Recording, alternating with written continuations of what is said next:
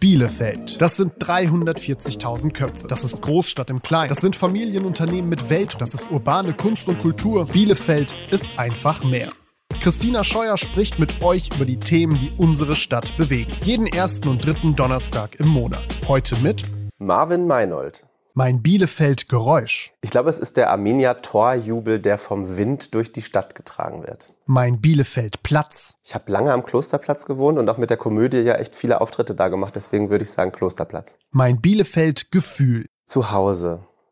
Lieber Marvin, ein ganz herzliches Willkommen zu deiner ganz eigenen Folge des Bielefelder Podcasts. Schön, dass du da bist. Danke für die Einladung. Sehr, sehr gerne. Marvin, ich habe dich schon oft gesehen mit den Stereotypen dir eben auch schon gesagt, da bin ich ein totales Fangirl. Hm.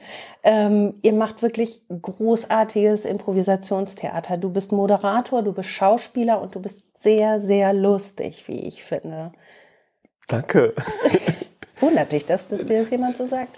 Ähm, also es, ja, ich, ich, wenn es mir jemand so direkt ins Gesicht sagt, finde ich das schon auch nochmal was Besonderes und ein Kompliment. Dass ich seit 20 Jahren jetzt diesen Job machen darf, hat wahrscheinlich damit zu tun, dass es funktioniert. Das, das ja. überrascht mich nicht. Nein, aber ich, wenn du mich so anschaust, dann finde ich das schon toll. Ja.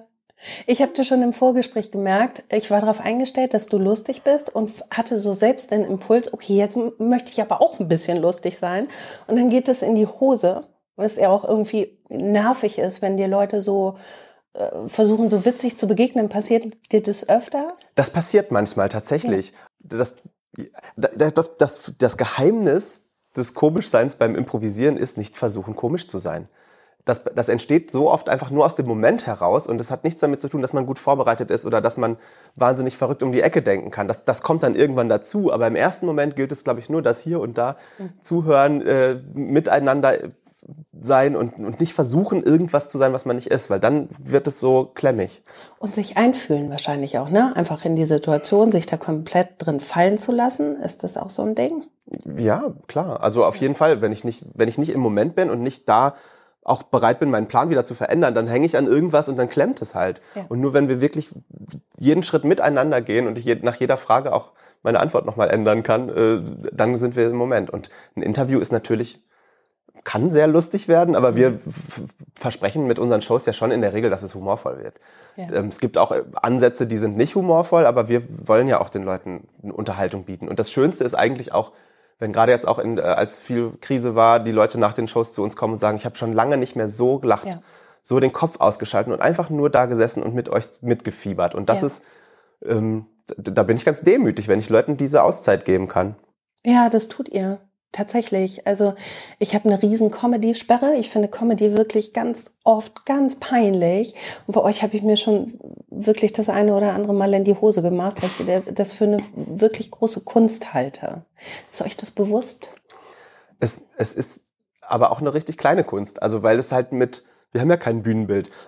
Entschuldigung, wir haben kein, keine Kostüme oder wir haben manchmal kleine Kostüme. Aber das, das, was da entsteht, ist einfach der Prozess. Wenn du das abfilmst und das Ergebnis zeigst, dann sieht es auch eigentlich nach nichts aus. Oder wenn du es ohne Ton abspielst oder wenn wir die Reaktion aus dem Publikum nicht mit dabei haben. Und dadurch, dass es aber so, so authentisch ist und so im Moment und so nahbar, ist es, glaube ich, einfach was, was total begeistern kann. Weil du, wenn du im Publikum sitzt, weißt, wenn ich jetzt was reinrufe, dann verändert sich alles. Ja. Und das ist total toll. Es hat ja das überhaupt nichts mit Perfektion zu tun, ne? Also es wäre das Gegenteil von Perfektion. Wollte gerade sagen, es ist eher das Gegenteil von Perfektion. Ja, und dieses, die Lust am Scheitern, dass ich da stehe und ich weiß nicht, was gleich passiert. Ich weiß nur, ich habe eine, also ich bin, ich habe mich noch nie getraut, eine Soloshow zu spielen. Es gab so ganz kurze Viertelstünder, die so solo mal unterwegs waren. Da habe ich mir aber genug Material mitgenommen. Aber wenn ich mit Nele auf die Bühne gehe oder auch mit meinen anderen tollen Kolleginnen und Kollegen, mit unseren Musikern, dann weiß ich, wenn ich jetzt gleich nicht mehr weiß, dann kommt jemand und gibt ja. mir was und dann kann ich damit weiterspielen. Und dieses, dieses Urvertrauen, in, auch ist für mich eine absolute Komfortzone auf der Bühne zu stehen. Das, wo, wo ich im Leben auch total oft scheitere, kann ich mir auf der Bühne sagen, das ist meine Komfortzone. Und für 90 äh, Prozent der Leute im Publikum wäre es der Albtraum, jetzt gleich auf die Bühne zu müssen, ohne zu wissen, was passiert und dann auch noch witzig zu sein. Aber ich, ich habe da irgendwie, ich strahle da wahrscheinlich so eine Gelassenheit auch mhm. aus, die dann auch den Leuten so ein Gefühl gibt von, okay, der weiß, was er da tut und dann können die sich auch drauf einlassen. Und dann gibt so eine so ein Miteinander, so ein Flow erleben, das ist total geil. Also wenn das Scheitern auf der Bühne okay ist und du sagst aber im echten Leben, ähm, gibt es Momente, wo du scheiterst? Was sind das für Momente? Ich scheitere ja auch mit mir selber total oft irgendwie, wenn ich beim Improvisieren sagen wir, sag ja zu den Angeboten, die dein Gegenüber macht. Und dann spiele ich mit meinen Kindern mit Duplo und sage, sollen wir es so bauen? Nein, ich will es genau so haben. Und dann sitze ich auch da und stelle fest, wie ich dann daran irgendwie, also das ist jetzt so ein kleines mhm. Beispiel, aber wie ich da einfach nicht in diesen positiven Modus komme, weil es mich dann so frustriert oder ähm, wie ich auch Schiss davor habe, umziehen zu müssen oder so, weil ich hier mich so verliebt habe in das hier. Und auf der Bühne sage ich immer, sei flexibel, geh mit und, und dann stelle ich schon fest, dass das oder, oder auch auf Kostüm, ich gehe gar nicht gerne auf Kostümpartys, ehrlich mhm. gesagt, mhm. weil, weil alle immer denken, ha, der spielt so gerne Theater, aber das ist dann irgendwie auch so, das hat ein Job dann irgendwie auch und ein ganz toller Job. Ich liebe das sehr und es mhm. verschmilzt auch sehr mit mir persönlich. Ist vielleicht auch die, eine der Herausforderungen in diesem Job, dass, weil ich weil ich so viel von mir selber auf die Bühne packe, dass mhm. ich das irgendwie auch noch trennen kann zu dem privaten Marvin und dem Bühnen Marvin. Bist du streng mit dir? Klar. Klar? Nein, es, ach, ich, ich glaube, dass vielen Impro-Nasen wohnt auch so ein Perfektionist inne oder eine Perfektionistin und dass, dass ich natürlich auch nachher sage, ah, das hätten wir besser machen können oder hier und da und dann auch diese Gelassenheit mir eigentlich fehlt. Auf der Bühne ist es aber so ein Zirkuspferd-Modus, mhm. der dann einfach ja. funktioniert und der das Ganze, und danach bin ich schon auch sehr kritisch und streng und will, will gerne und ehrgeizig und das nervt mich manchmal auch, dass ich mhm. nicht einfach sage, hey, das war doch super. Ja. Bist du ein Grübler? Oh, nicht so unbedingt. Also manchmal, aber dann, ich, ich habe auch keine Zeit zum Grübeln im Moment. Ja. Ja, so, doch, manchmal, wenn mich was nicht loslässt, dann, dann, also wenn mich so, so ein Moment, so ein Satz, der, der irgendwie komisch war oder so eine Interaktion mit, mit einem Publikum oder mit einem Kunden und dann, das, das kann mich schon auch wochenlang mitnehmen. Doch, mhm. ja. Kennst du diese Momente, ähm, du liegst im Bett und versuchst einzuschlafen und dann fällt dir irgendwas ein, irgendeine Situation, oh ja, da war ich 14, da stand ich am Vertretungsplan äh, und dann kam mein Schwarm und dann habe ich mich wirklich richtig blöd verhalten. Ach du liebe Güte, also so, äh, so Sachen, die vor 30 Jahren passiert sind. Ja, kenne ich. Ja? Also ähm, ich habe auf jeden Fall jetzt direkt eine schon, schon im Kopf, so eine Situation, ähm, die, die, die ist auch ewig her und es ist immer noch so ein komisches äh, Gänsehautgefühl, wenn ich darüber nachdenke. Aber das ist, oder ja, es, es dauert oft Jahre, bis das vorbei ist. Oder wir hatten, ich hatte mal mich für eine Wohnung beworben in Bielefeld, die ich dann nicht bekommen habe, weil ich vielleicht ein bisschen zu forsch war bei den Forderungen. Und der hat mich dann aber so eiskalt abserviert. Und ich wirklich, das war in der Nachbarschaft und ich bin oft an diesem Haus vorbeigelaufen. Und es hat jahrelang, jedes Mal, wenn ich an diesem Haus vorbeigegangen bin, macht es so, oh. Ja. Und inzwischen geht's. Wir haben ja auch ein schönes Haus gefunden. Also es ist, es ist alles okay. Ja. Aber es dauert manchmal lange, das stimmt, ja. Ja, es ist so spannend, weil ne, genau das, was du sagst, so außerhalb der Bühne muss nicht unbedingt das sein, was du dann als Bühnen-Ich dann ähm, präsentierst. Ne? Hast du ja gerade schon gesagt, es gibt den beruflichen Marvin, es gibt den privaten, die verschmelzen auch untereinander. Aber es sind doch äh, Sachen, die man dir vielleicht dann nicht zutrauen würde, dass du dann an dir zweifelst oder so. Und ich glaube aber ganz viel hat, äh, also das, das bereichert sich auch ganz viel. Und dieses positive Denken, dieses positive Rangehen, das, das ist natürlich auch in meinem Privatleben überall. Mhm. Und dass ich auch äh, einfach es total genieße, wenn ich mit Leuten in eine, in eine, humorvolle Interaktion gehe und morgens der Kindergärtnerin irgendwie doch noch ein Lächeln äh, mhm. äh, abringen kann. Oder, oder beim Einkaufen oder an der Kasse.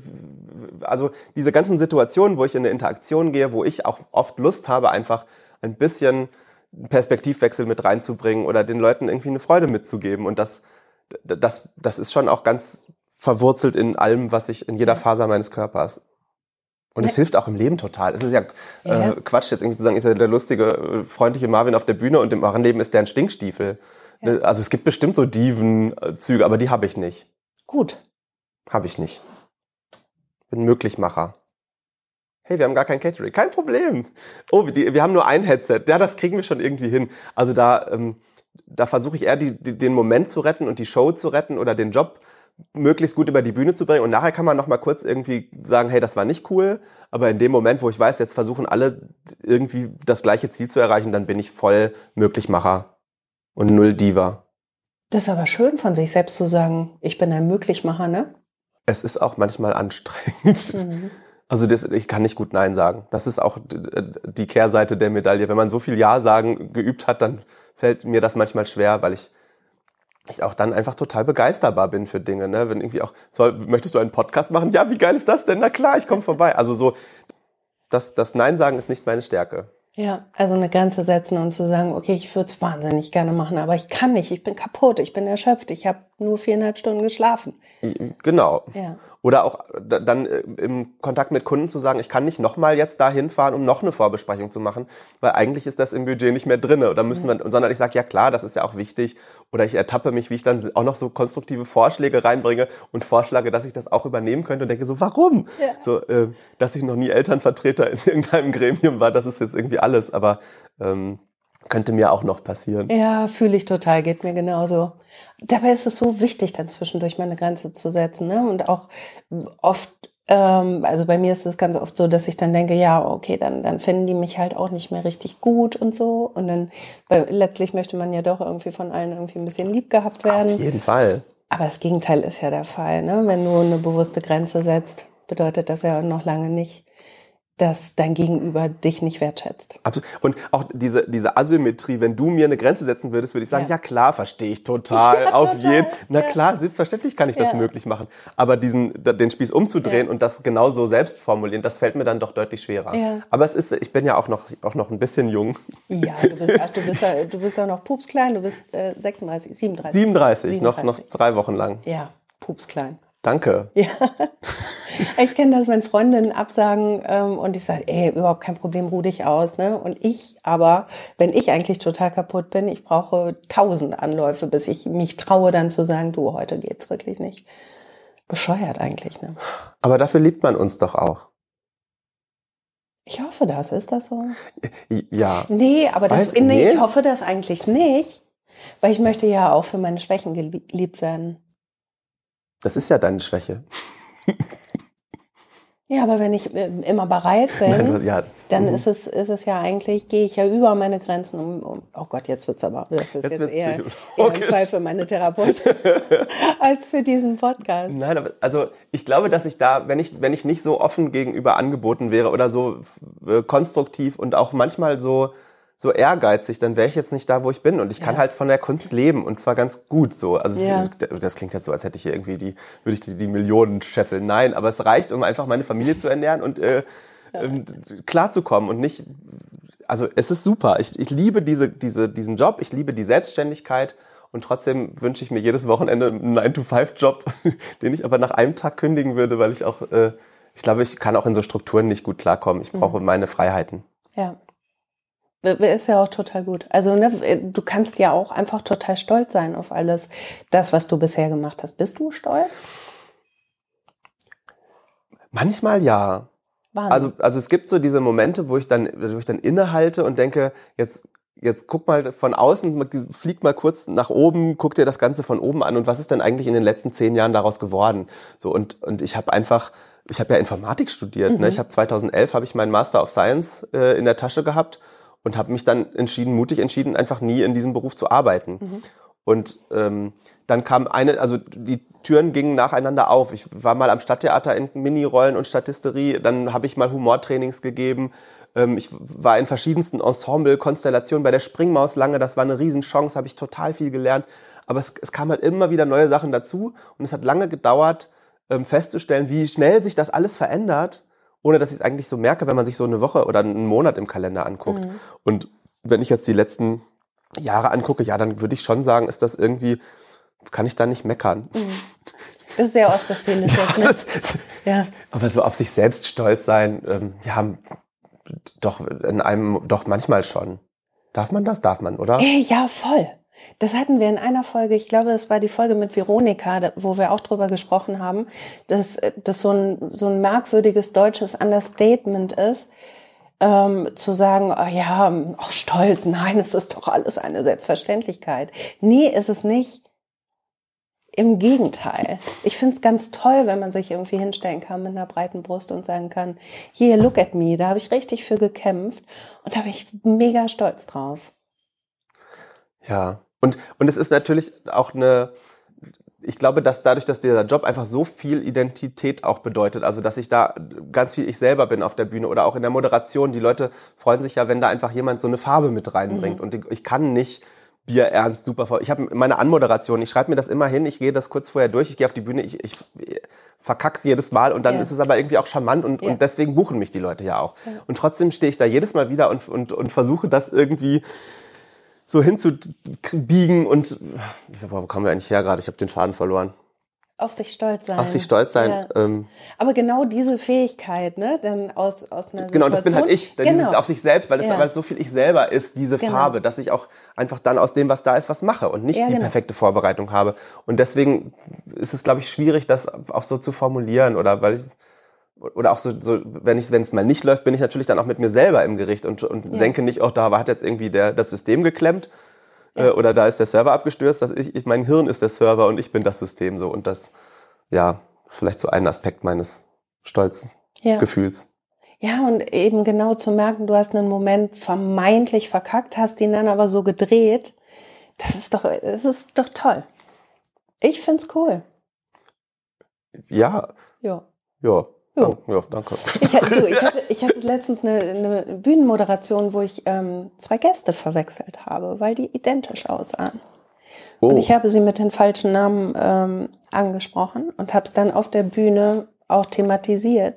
Und ne, habe dann irgendwie gesagt, ja, oder hätten Sie die auseinanderhalten können? Ich meine, gucken Sie sich die doch bitte an. Wahrscheinlich war das der netteste Moment des ja. Abends. Dann ist das halt so. Also so eine Akzeptanz dann auch für die Dinge zu finden. Ja, und auch das, man stellt sich da vor, vor 100, 200, 500 Leute und traut sich das Ganze und allen anderen ist sowas ähnliches schon mal passiert, ja. nur halt nicht in diesem, dieser Größenordnung. Oder auch Menschen, die sich im, im großen Radio versprechen oder im Fernsehen, die, die werden auch alle noch weiterleben. Vielleicht landen sie in irgendwelchen O-Ton-Charts ja. oder so, aber es ist ja, ich, also ich, ich da, ich sehe mich da auch als Vorreiter des, des Fehlermachens und denke, ich, ich mache die Fehler, damit ihr euch damit ja. gut fühlen könnt und, und habe da auch inzwischen so eine gewisse ähm, also klar, wenn man jetzt wirklich was sehr Peinliches macht oder wenn das dein Gegenüber auch zeigt, ich bin gerade sehr beschämt, weil die einfach nicht über sich selber lachen können, dann ist es schon ja. manchmal schwieriger, die Kurve zu kriegen. Ja. Was ist dir richtig peinlich? Was ist mir richtig peinlich? Oh, ist eine gute Frage. Ich glaube, dass manchmal ist es mir peinlich, wenn ich äh, zu viel versprochen habe im Vorgespräch und dann äh, aber also richtig peinlich ist mir das auch nicht. Und dann stelle ich fest, ich kann gar nicht diese ganzen Themen in 20 Minuten Showblock unterbringen. Das führt zu nichts. Und dann versuche, also dann nach der Show, die so mittel war, dann zum Kunden zu gehen und zu, dann ist es schon mal ein bisschen peinlich. Oh, sonst, ja, manchmal, meine Große ist jetzt neun. Ich will aber eigentlich, also manchmal, manchmal gibt es so Situationen mit Kindern in der Öffentlichkeit, wo ich auch versuche drüber zu stehen. Das äh, ist aber auch nicht so richtig peinlich. Ich glaube, das ist schon auch schwierig, so richtig peinlich, weil ich irgendwie ganz gut einen Dreh kriege. Mhm. Ja, das ist so generell dein, dein Move im Leben, ne? Aus allem irgendwie einen Dreh zu kriegen. Na, das Gute daran zu sehen. Was ist ja. denn jetzt das Gute daran, dass es ein bisschen unangenehm ist? Ja. Und, und also auch, oder wie du dann sagtest, das offensichtliche Ansprechen ist ja auch eine, eine ja. Technik und zu sagen, oh, das ist aber jetzt sehr unangenehm für ja. mich, äh, entspannt ja auch schon wieder. Und, und ich glaube, dass ich da genug, genug Auswege habe. Und, und wenn es auswegs, auswegslos ist, weiß ich immer noch, es gibt genug andere Felder im ja. Leben, die mich wieder auffangen können. Also ich, da muss man es kurz aushalten. Wie ist es mit deinen Kindern und Humor? Wie funktioniert das? Funktioniert Humor bei Kindern? Ja, auf jeden Fall. Also ich glaube schon, dass es also gerade so Ironie und solche äh, blöden Kommentare irgendwie, da muss man, glaube ich, auch wirklich vorsichtig mit sein oder mit einer großen Deutlichkeit arbeiten. Also wenn ich eine Banane nehme und sage, das ist ein Apfel, oder? Und dicke ganz deutlich und zwinkere dabei, dann hat auch meine Vierjährige äh, da schon ein Gefühl für, dass das bestimmt kein Apfel ist. Ja. Ähm, aber wir bringen dich jetzt gleich ins Heim. Wenn die sie fragt, wo fahren wir hin, das ist natürlich nicht lustig. So, ähm, das checken die auch nicht. Äh, mhm. Und, und ich finde auch, also es kommt ja wahnsinnig viel Humor, auch einfach Angebote schon von den Kids. So, und damit meine ich nicht, den, sie haben was vertan oder so diese Kinder im Mund, irgendwie sie benutzen Wörter falsch. Da kann ich mich auch drüber amüsieren. Aber es ist äh, ja auch oft, wenn die irgendwie anfangen, mit Dinge in andere Kontexte zu bringen und das eher zu, zu umarmen und zu unterstützen. Und da gibt es bei uns im Haus ganz viel Raum für, für Quatsch und ganz viel Raum mhm. für, ähm, für Ideen, glaube ich. Boah, wie wichtig Quatsch ist, ne? Total. Ja. Ich habe das Gefühl, je älter ich werde, desto wichtiger wird es. Quatsch ist schon super. ich, ich stelle das auch ganz oft fest, dass ich irgendwie dann so meinen Plan habe, wie funktioniert Zähneputzen, wie soll das alles jetzt ablaufen und dann, dann ähm, kommt irgendwie was da rein, was, was eigentlich nicht zu dem Plan passt und ich denke erstmal nein, aber wenn ich das mit reinnehme in den Plan und versuche irgendwie daraus ein Spielchen zu machen, und das ist anstrengend und das gelingt mir auch nicht jeden Abend. Also bitte, äh, liebe Zuhörerinnen und Zuhörer, ich bin auch nicht der Vater des Jahres, aber wenn es manchmal da bin, denke ich so, ja genau, wir spielen jetzt einfach das, also so Rollenspiele funktionieren für Kinder auch total super. Oder beim Zähneputzen irgendwie zu sagen, die Zahnbürste, guckt mal nach, ob alles sauber ist und macht so ein kleines Gesprächchen dabei. Das finden die super. Und ähm, ich glaube, da, dann, dann erspart man sich manchmal viel Arbeit, weil man nicht dagegen kämpfen muss, sondern das mit reinnimmt. Und dann sind die happy und dann ist man selber happy und wenn es nur in 20 Prozent aller Fälle schon funktioniert, ist das schon eine gute Quote. Total. Gibt es was, was dich richtig traurig macht? Ganz bescheuerte Frage oh, eigentlich, ja, weil natürlich ist, gibt es Dinge, die dich traurig machen. Also ich, ich bin schon auch, glaube ich, eher nah am Wasser gebaut. Also auch so die, dieses, ähm, das jetzt einfach, ich bin ja zwar noch Pups klein 37, aber so langsam werden halt alle Eltern so alt und, und mhm einige schaffen, also einige verlieren einfach gerade ihre Eltern oder ihre Großeltern und oh, wenn, ich, wenn ich die dann einfach auch kenne und so, sowas nimmt mich schon auch immer sehr mit mhm. und ähm, dann bin ich auch traurig. Aber ich glaube, dass ich dann auch das ganz gut rauslassen kann und, mhm. und nicht so mitnehme. Und ja, Trauer. Ich, so, ich bin auch, als es noch Twitter hieß, auch viel da unterwegs gewesen und habe so Kriegsgeschehen und solche Sachen irgendwie dann auch mitgenommen, wo mich dann auch einfach so eine Bedrückung hatte.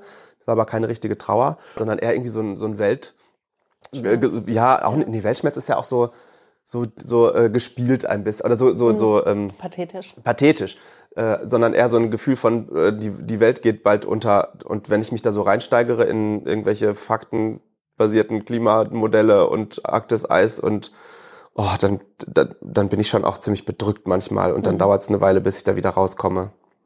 Also viele Gefühle in dir. Ich glaube ja. Du guckst mich gerade so an, so erschrocken. Aber, nein, aber es ist, es ist, natürlich auch eine, eine ähm, ich bin ja eigentlich auch ein, ein, ein Kopfmensch. So, ich habe ähm, mein Lieblingsfach war Mathe. Ich habe Informatik studiert und dann kam dieses Theater und da habe ich plötzlich auch übers Ideen ausleben irgendwie ganz viel in so eine Figurenwelt reingefunden und habe da. Ich erinnere mich an einen Workshop da war ich noch Bubsi kleiner. Und da war es irgendwie so, guck einfach nur in die Augen und guck, was dann in dir passiert. Und ich habe einfach den Leuten in die Augen geguckt und es kam nichts. Und es kam einfach gar nichts bei mir. Und alle anderen spürten sonst was für und haben da mhm. Dinge. Äh, und dann war so in, in der Halbzeit dieses Workshops, saß ich irgendwann auch mal draußen, hab, war also selber am Heulen eigentlich, weil ich dachte, ich kann das nicht. Und ich glaube, das war so ein Icebreaker, so das dann auch zu gucken, irgendwie so das zulassen. Und, und dieser Weg auf die Bühne, ins Theater, auch in diese Improvisation, hat da, glaube ich, auch ganz viel freigesetzt. So, und das es ist, also die sind ja immer da und wenn man sie be mhm. benutzen kann oder wenn man sie wahrnimmt, helfen die einem ja auch oft. Ja. Deswegen, äh, ich glaube, es ist mehr geworden in den letzten zehn Jahren. Ja. Oh, du, und ich kann dir als alte Dame sagen, es wird immer nur noch viel mehr. Keine Ahnung. Das, äh, also, aber ich finde es erstmal okay. Ja, voll. Ich, ja, und auch, also ich kann auch mich total gut freuen. Ja. Es ist ja die gesamte Palette. Ja, voll schön. Gut. Lass uns mal einmal über Nele sprechen. Ja. Deine Partnerin auf der Bühne. Mhm. Was bedeutet Nele für dich? Ähm, jetzt hätte ich fast alles gesagt. Ist es auch vielleicht ein bisschen. Nein, also es, es ist also auch eine sehr gute Freundin. Es ist die Patentante von äh, meiner Zweitgeborenen. Es ist ähm, auch eine große ähm, Reibungsfläche. Also gerade wenn es um Konzepte und so geht, dann sind wir auch gar nicht oft, also sind wir auch oft zwei Meinungen und versuchen uns dahin zu ruckeln. Und das funktioniert aber immer. Ähm, wir hatten mal so das Bild von, es ist so ein Werkzeugkasten und es gibt halt irgendwie die großen Hämmer und die kleinen äh, Schraubendreher und wenn man im Leben sehr weit kommen will, braucht man einfach viel Werkzeug. Und mhm. Äh, wir haben uns 2006 oder so kennengelernt, das ist jetzt auch schon 17, 18 Jahre lang und seitdem ja sehr, sehr regelmäßig auch zusammen gespielt, zusammen gebrainstormt, was es für Formate gibt und wir sind einfach ein Herz und eine Seele. Wir könnten, du kannst uns nachts wecken und wir spielen dir eine Show irgendwie. Es ist auch ähm, auf der Bühne gibt's nichts, was auch da, also wir sind uns da sehr nah manchmal, mhm. wir können uns da aber auch sehr anschreien. Wir kennen uns so gut, dass wir wissen, wie wir uns eben auf der Bühne nicht verletzen. Und ich glaube, dass das das passiert ja auch manchmal aus Versehen, dass man auf der Bühne irgendwas Blödes gesagt hat und dann ist jemand doch ein bisschen angefressen und. Hast du ein Beispiel? auch wenn man, wenn man mit sich selber irgendwie so Probleme mit irgendwas hat und dann spricht es jemand an, weil es auch irgendwie offensichtlich ist, sei es jetzt Figur oder Größe oder äh, Ach, ich habe auch manchmal so, so wenn ich so, so Alpha-Männer-Typen spielen soll. Ich bin ja immer eher süß mhm. und nicht so, ähm, so männlich jetzt. Und dann gab es auch manchmal Situationen, wenn es dann auf der Bühne so hoffnungslos war, was ich angeboten habe, dass meine Partnerin das dann irgendwie ansprechen musste, so ungefähr, dass ich dann auch dann manchmal so dachte, so, oh, ah. Aber bei Nele, die, da, da, da weiß ich einfach, die, die, die hat mich so gern und ich habe sie so gern, dass dass ähm, alles, was da auf der Bühne passiert, ist irgendwie diesem Moment geschuldet mhm. und hat nichts mit uns persönlich zu tun. Und da, da wissen wir einfach genau, wo unsere Grenzen sind. Wir wissen auch absolut, wo unsere Stärken sind und wie wir uns anspielen. Ich glaube, wir ergänzen uns auch super, weil, weil Nele auf der Bühne einfach auch, die ist einfach so, so körperlich oft und so emotional, dass, ähm, das kann ich auch, aber nicht so gut wie sie. Und ich bin manchmal, glaube ich, noch mehr über diese, äh, ich sag mal, das Informatiker-Brain, dass ich irgendwie Dinge miteinander in Verbindung bringe und da eher irgendwie so, so Brücken baue. Und in dieser Kombination ist das einfach äh, Ying und Yang und passt perfekt zusammen. Und mhm. ähm, ich habe auch ganz an, hab auch andere tolle Kolleginnen und Kollegen, aber mit Nele funktioniert es seit Jahren irgendwie am, am fluffigsten. Wie toll, dass sie euch gefunden hat, ne? Ja. ja. Sie wollte nie nach Bielefeld ziehen. Hätte sie sich mal hier in irgendwen verliebt. Nein, das ist kein. also ähm, war ja mal, immer mal auch meine leise Hoffnung, dass sie vielleicht irgendwann mal hierher ziehen äh, würde. Sie war in Hannover und jetzt ist sie wieder in Göttingen und ähm, fährt halt dann immer viel. Und mhm. das macht natürlich auch manchmal so, so ein Miteinander hier ein bisschen schwierig, weil ich denke, hey, äh, diesen kleinen Job hier oder mal auf diesem Festchen da und, und sie sagt halt, oh, dafür muss ich anreisen. Verstehe ja. ich auch total. Ja. Und ähm, ich, es, es ist, glaube ich, auch, hat auch total viele Stärken, dass, dass, dass wir da so divers, auch lokal, also regional divers aufgestellt sind. Ähm, aber manchmal würde ich mir natürlich auch so einen Best Buddy an meiner Seite wünschen. Mhm. Naja, aber ihr habt euch so oder so auch auf die Entfernung, ne? Und ja. das ist das Wichtige, glaube ich. Und, und auch Videokonferenzen gibt's ja jetzt äh, in ja. Hülle und Fülle und das ja. hat es auch nochmal viel einfacher gemacht. Auch diese Corona-Zeit mit, mit unseren Zoom-Shows, die wir da entwickelt ja. haben, da war es ja egal, ob sie nebenan sitzt oder in äh, einem 100 Kilometer entfernten Ort. Ja, dafür war es dann gut, ne? Also, ja. Ja. Was wünschst du dir? Zeit. Nein, also gerade, ähm, ich, ich, kam ja auch schon rein und du fragtest, wie geht's? Und ich sag gerade ein bisschen viel. ähm, und ich glaube, dass was, was ich mir wünsche, ist, ich glaube, freies Aufspiel, also dieses Leute begeistern, die freiwillig da sind. So, so Firmenveranstaltungen, Incentives und so macht alles, ist äh, besser bezahlt oft. Aber die Leute müssen sich das dann angucken, bevor es Essen gibt, manchmal. Und das ist viel anstrengender, als wenn Leute sich eine Karte kaufen, zu dir hinkommen und sagen, hey, das war toll. Und ich glaube, dieses, ich wünsche mir, dass, dass für, für mein Impro-Theater einfach noch jahrelang Leute hinkommen und sagen, hey, das ist toll. Danke. Und ich wünsche mir für mich selber, glaube ich, dass ich manchmal einfach ein bisschen mehr Zeit hätte, um, um Dinge zu tun, die nicht so dringend sind. Was wären das für Dinge? Ähm, Im Garten sein sein, also mit Betonung auf Kaninchen sein. angucken. Okay. Also ja, sowas und, und nicht so getrieben sein. Äh, auch einfach Ausflüge machen, mal irgendwie wissen, nicht, also donnerstags noch nicht zu wissen, was man samstags macht. Das ist mhm. irgendwie so eine, so eine geheime Sehnsucht. Ja. Äh, weil ich einfach doch auch durch diese Selbstständigkeit, die Termine sind halt mal vormittags, mal abends, mal am Wochenende. Es kann, also keine Woche ist wie die, wie die andere und das ist schon auch viel Logistikarbeit ich auch meiner Frau unfassbar dankbar bin, wie viel die auch dann auffängt und im Blick behält und äh, ermöglicht. Und äh, ich glaube, da wünsche ich mir manchmal noch mehr, noch mehr Gelassenheit und mehr, mehr, mehr Freiräume. Ja, Freiräume. Dann wachsen schon mhm. wieder Pflänzchen. Und Zeit zum Kaninchen gucken. Ja. Schön. Marvin, vielen, vielen Dank für deine Offenheit und fürs Gespräch. Ist es schon vorbei? Ja, ist schon Das vorbei. ging schnell. Sehr gerne. Du, äh, da, da, machen wir einfach nochmal eine Folge, so ist ja nicht. Sehr gerne. Ich danke dir. Danke dir. Bielefelder, der Podcast für Stadtmenschen, wird präsentiert vom Bielefelder Tipps Verlag, der Social Media und Podcast Agentur Kunden fokussiert und der Bielefeld Marketing.